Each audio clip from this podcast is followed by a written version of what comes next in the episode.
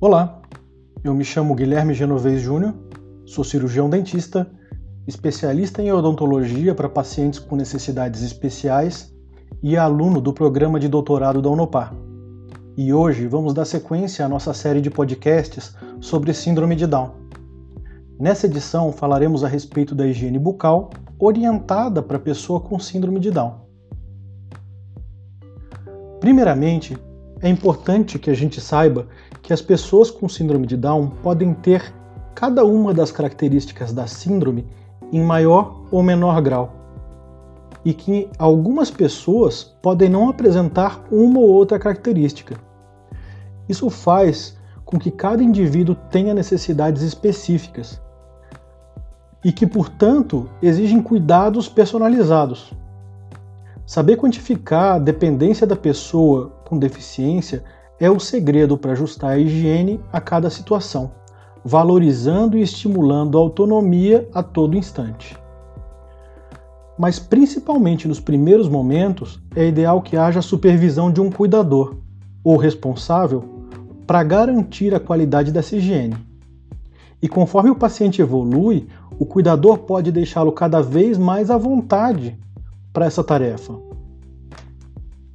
Uma dica para promover a evolução da qualidade da higiene é trabalhar com reforços positivos, recompensando a criança a cada conquista com elogios, para que haja o reconhecimento dessa evolução pelo próprio paciente.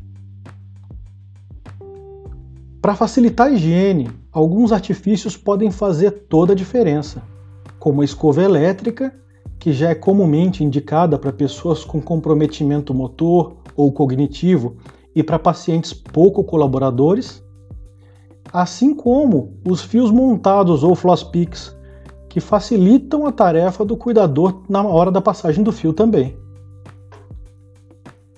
Na cadeira, o dentista pode lançar mão de estratégias de manejo como condicionamento psicológico, sedação consciente ou mesmo da contenção física. Isso para os casos de paciente não colaborador. Fique atento se o paciente tiver comprometimento cardíaco ou diabetes.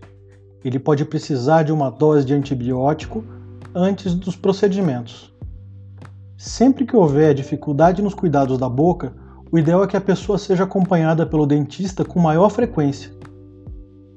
A pessoa com síndrome de Down tem maior chance de estar no espectro do autismo, e nesse caso é ideal que seja realizada uma intervenção interdisciplinar envolvendo médico, terapeuta ocupacional, psicólogo e pedagogo, com foco nas comorbidades do autismo de interesse odontológico, como os distúrbios sensoriais e a dieta seletiva. E aí, gostou do nosso conteúdo?